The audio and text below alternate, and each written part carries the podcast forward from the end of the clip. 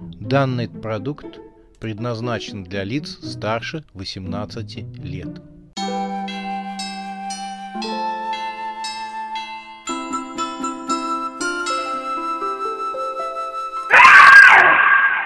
Пощекочи, нервишки. Новый год с ужасной Сюзанной. Звездолет покидает Землю. Этот звездолет был сконструирован и построен для нужд господина Вандершлейра. На случай, если с планеты Земля нужно будет улетать и искать пристанище на другой планете, сказал шпион, плюхнувшись в кресло пилота. Хомяки-мутанты заняли соседние места. Всего их было четверо. Главный из хомяков-мутантов щелкнул ремнем безопасности. Шпион одобрил его действия. «О да, безопасность прежде всего!» «Как долго лететь до цели?» — мрачно спросил главный хомяк. Шпион включал аппаратуру. На экране монитора возникло ледяное сердце, составленное из ледяных игл. Это было сердце Мари Вандершлейер. Хромированные манипуляторы осторожно погружали его внутрь самой настоящей бомбы. Установив сердце внутрь металлического корпуса, манипуляторы закрыли бомбу. «Подарочек для планеты Земля на прощание», — сказал шпион. «Когда будем на орбите, пошлем этот привет на Землю». Главный хомяк тяжело вздохнул и повторил свой вопрос — Долго лететь до цели. До Нового года успеем, весело сказал шпион. Сегодня же канун Нового года, время волшебства, поэтому можно успеть куда угодно, если правильно распорядиться временем и пространством. Хомяки недовольно косились на шпиона. Он напоминал им большой, надутый воздухом черный полиэтиленовый пакет. К тому же напрягал его веселый настрой.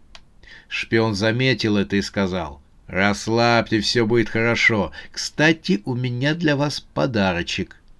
«Какой еще подарочек?» — раздраженно сказал главарь хомяков. — Сегодня Новый год, и принято дарить подарки.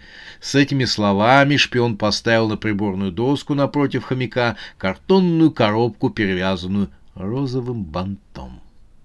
Главарь хомяков хотел дотянуться до коробки, но пояс безопасности не дал ему этого сделать. «Что еще за шутки?» — проворчал хомяк, пытаясь расстегнуть ремень безопасности. Но это ему не удавалось. Шпион рассмеялся и погрозил пальчиком. «А, имейте терпение! Раскройте подарок, когда прибудем на место!» Хомяк еще больше нахмурился. Его сотоварищи, пристегнутые ремнями безопасности креслом, тоже разделяли его настрой. Загудели двигатели, и звездолет приготовился к старту. Главный хомяк покосился на отдаленное кресло. «А что за девица с нами летит?» — спросил хомяк. И указал на кресло, в котором сидела ледяная фигура девушки. Это была Мари. Она была неподвижна и походила на заиндевевший манекен. Шпион кивнул своей сферической головой. «Без нее наше путешествие было бы бессмысленно», — заявил шпион. Он надавил на рычаг, звездолет двинулся с места и начал подниматься в небо. Вскоре он был уже на орбите. Здесь шпион с удовольствием нажал на кнопку. Бомба, как комета, была выпущена со звездолета. Усиленная реактивными двигателями, она стремительно понеслась к Земле. «Через полчаса она взорвется», — радостно сообщил шпион. «А теперь к звездам». «Путь на созвездие Кассиопеи». Двигатели заревели, и космический корабль сорвался с орбиты и стал покидать солнечную вселенную. Через несколько минут они уже пролетали Плутон. «Поехали!» — сказал шпион. Он с удовольствием осмотрелся и похлопал по приборной доске. «Какая машина, какая мощь! Господину миллиардеру она уже не нужна. Он теперь счастлив тому, что может теперь делать с деньгами на том свете. Хоть кто-то обрел счастье в эту новогоднюю ночь». Однако господин британский шпион был неправ говоря о том, что господин Вандершлер был счастлив, потому что в тот момент, когда звездолет покидал пределы планеты Земля, состояние старика с большим сомнением можно было назвать счастливым. Ужасная Сюзанна, сидя на груди богача, била его по голове медицинским справочником по уринотерапии. От переживаний мультимиллиардера то бросало в кому, то разрядом медицинского оборудования возвращал обратно в физический мир, он то оказывался на берегу Кровавого моря Стикс, то вновь оказывался в своей больничной койке у себя в квартире. Окружающий мир менялся, а ужасная Сюзанна никуда не исчезала. Она одинаково присутствовала как в мире живых, так и в мире мертвых. И в обоих временах она нещадно била старика по голове. «Смерть!» — кричал он. «Помоги мне! Мы же деловые партнеры!» Но смерть не могла к нему прийти, потому что ее костлявый позвоночник был завязан узлом, а из пятой точки торчала коса. Смерть ползала по песчаному берегу реки Стикс и собирала свои кости. По всей видимости, смерть встретилась с ужасной Сюзанной раньше, чем богач. «Хватит!» — заорал старик, устав перемещаться между двумя мирами. «Я все расскажу! Пожалуйста, хватит меня бить! Я все расскажу!» Ужасная Сюзанна отложила книжку по уринотерапии и уперлась взглядом в богача. Тот лежал на больничной кровати и ловил ртом воздух. Сюзанна сидела на его груди и даже не собиралась слезать. «Я все понял», — сказал старик, когда отдышался. «Я, я все понял, понял, что я ошибся, и поэтому хочу исправить свою ошибку. «Не, давно бы так», — проворчала Сюзанна. «Да», — согласился старик, — «и поэтому меня к вам э, деловое предложение. Я предлагаю вам сделку. Мы сможем наладить бизнес в мире мертвых». Ужасная Сюзанна рассверепела.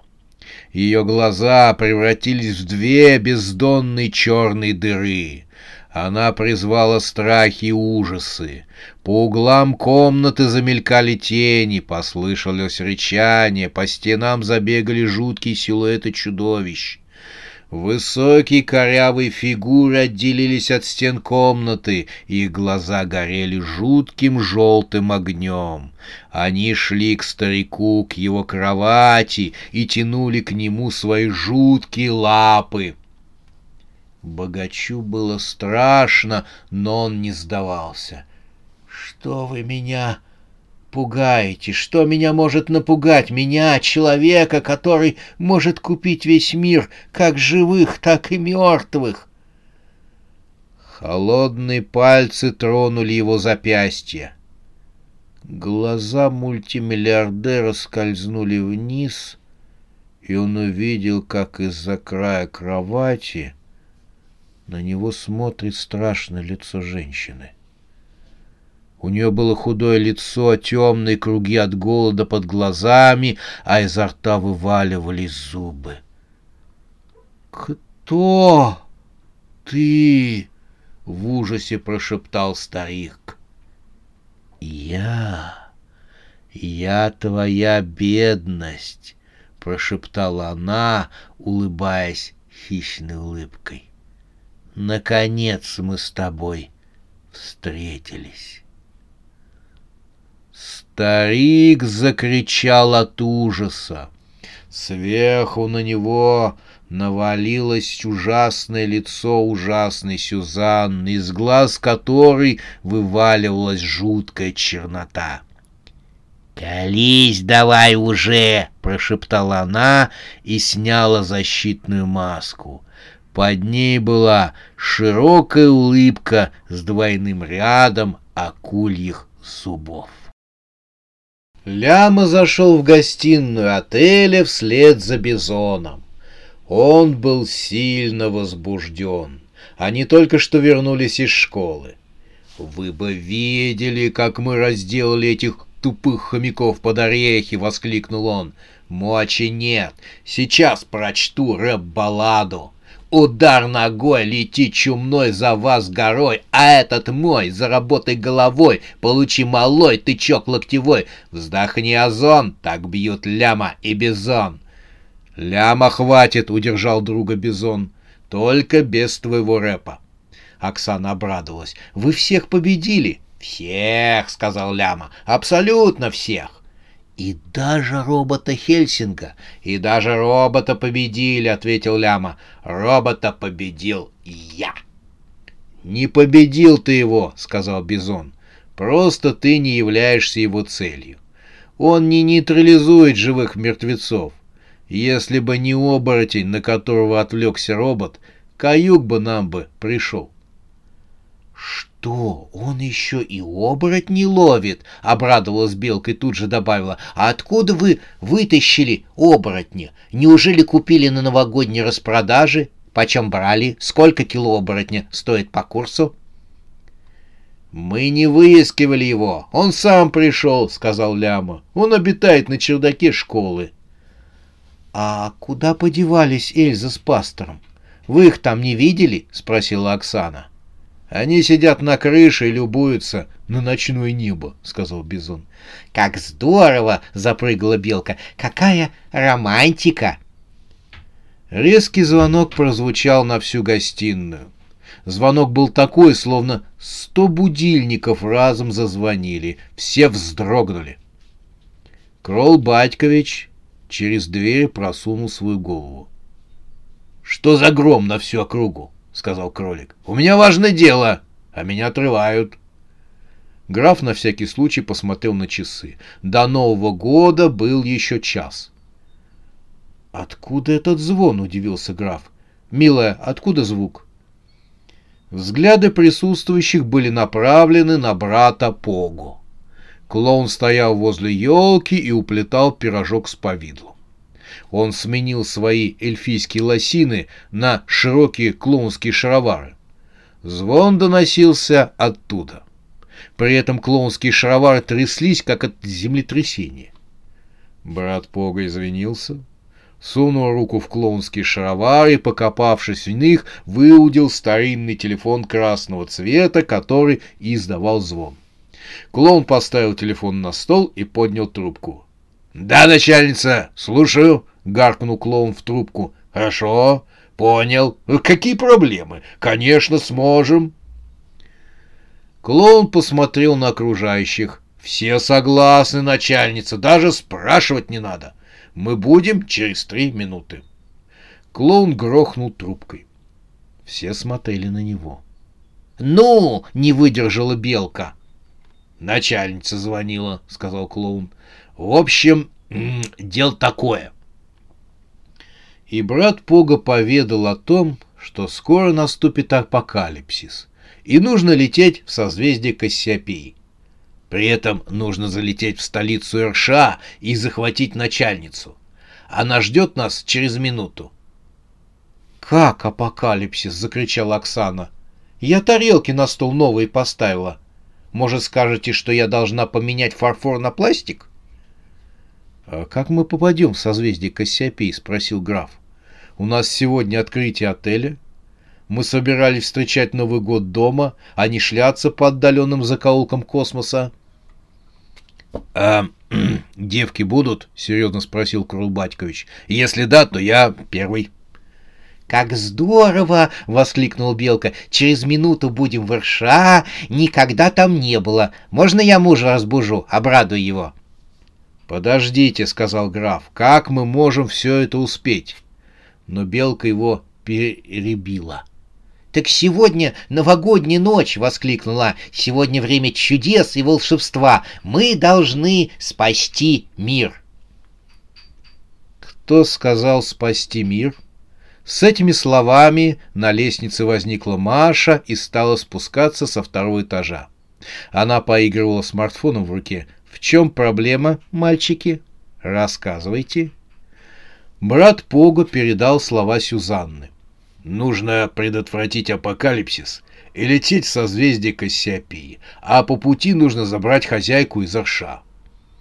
«Ну, если нужно спасать мир, то в этом нет никаких проблем», Маша картинно набрала номер и, вытянувшись по струнке, стала говорить. «Товарищ полковник, экстренная ситуация, нужно спасти мир. Когда вас ждать?» В это время дверь отеля хлопнула, и в прихожей послышался грохот. В гостиную влетел оборотень Лева. «Шухер, товарищи! Беда пришла в ваш дом! Прячься кто только может! Ван Хельсинг бежит сюда!» Бизон схватил его за грудки. «Зачем ты его сюда привел, собака блохастая?» — закричал Бизон. Страшный треск потряс весь дом. Дверь входная с грохотом развалилась на части. Блестящее роботизированное существо, будто трактор, продралось сквозь прихожую. Стойка ресепшена треснула под хромированным манипулятором. Роботизированное чудовище ворвалось в гостиную. Оно встало на дыбы перед вампирами и ощерилось острыми осиновыми кольями. Прозвучал выстрел. Робот, пронзенный ядерной пулей, замер. Через секунду он повалился на пол, гремя всеми своими металлическими частями. Еще через секунду он стал дымиться и испаряться. На пороге гостиной стоял стрелявший. «Нужно вновь спасать мир!» — раздался хриплый мужественный голос. Вошедший сделал шаг вперед. Им оказалась овчарка, которая стояла на задних лапах, обутая в специальный жилет военного типа. «Полковник спецразведки Павлов, позывной Алый», — сказала овчарка, выходя на середину гостиной. От робота уже не осталось и следа, он испарился — от выстрела из пистолета, который висел на портупее у полковника. Граф попытался было задать вопрос, почему разведчик в теле овчарки, но разведчик предупредил вопрос и сразу ответил, чтобы враги не догадались. Пока враг вычисляет нашего брата среди людей, мы камуфлируемся под животных. Ищет среди животных, мы вселяемся в камни. Поняли фразу, что у стен есть уши? Полковник спецразведки мигом организовал всех. Временно все присутствующие были призваны для участия в операции, исключая остальных постояльцев. «Гражданские нам не нужны», — ответил Павлов на просьбу Белки сбегать разбудить мужа. Полковник прогуливался вдоль выстроившихся в линию присутствующих и проводил инструктаж. «Самое важное — это дисциплина. Дисциплина прежде всего. Для нас сегодня обычная стандартная ситуация — спасти мир. Мне приходится этим заниматься каждый день. Стандартная ситуация. От вас требуется выполнение приказов, саллаги.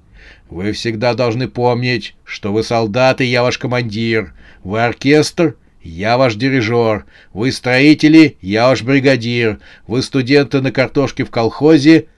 Вы наш студенческий староста, догадался Ляма. Овчарка подошла к нему и, опустив передние лапы на плечи ляма, ткнула ему в лицо мокрым носом. «Нет! Я председатель колхоза. Поняли? Я председатель. Я председатель!» «Так точно!» — отозвались все. Кролл Батькович снял со своих плеч голову и вытер лапы под с лица. «Приказа вольно не было!» — сделал ему замечание полковник. «Прошу прощения, товарищ полковник!» Кролик спешно водрузил свою голову на плечи. «Но мир в опасности, и пока вы проводите инструктаж, время-то уходит». «Отставить!» — рявкнул разведчик. «Инструктаж никогда не бывает бессмысленным. Запомните, что ничего так не успокаивает, как инструктаж по технике безопасности. Потом специальное оборудование уже было размещено в различных уголках данного объекта под названием «Загородный отель». При слове оборудования Оксана беспокоилась. «Товарищ полковник, вы же не будете взрывать мой отель?» — взмолилась она. «Мы только ремонт сделали». «Отставить панику», — сказал пес. И, достав большие кондукторские часы, открыл крышку, посмотрел на циферблат и торжественно произнес «Все идет по плану. Взлет отеля назначаю на...» Он обвел всех взглядом. «Кстати, мы уже летим», — вдруг веселым голосом сказал Павлов. «Уже через три минуты будем в РША, затем в глубинах космоса». «Как мы уже летим?» — вскричали все. «Не ожидали?» — был ответ. «Добро пожаловать в разведку!» Все бросились к окнам, и действительно, отель летел по воздуху. Внизу виднелись огни ночных городов. Они, будто новогодние гирлянды, весело горели в ночи. Звезды казались ближе. «Сейчас полетим быстрее», — предупредил разведчик. Овчарка вытащил из-под сумки телескопический штурвал, колесо с рукоятками, такое бывает на старинных судах, и со словами «Управление будет здесь» воткнула его в пол посредине гостиной. Разведчик направил штурвал вперед, и отель ощутимо полетел быстрее. Вскоре присутствующим пришлось уже сесть на диван, чтобы не упасть.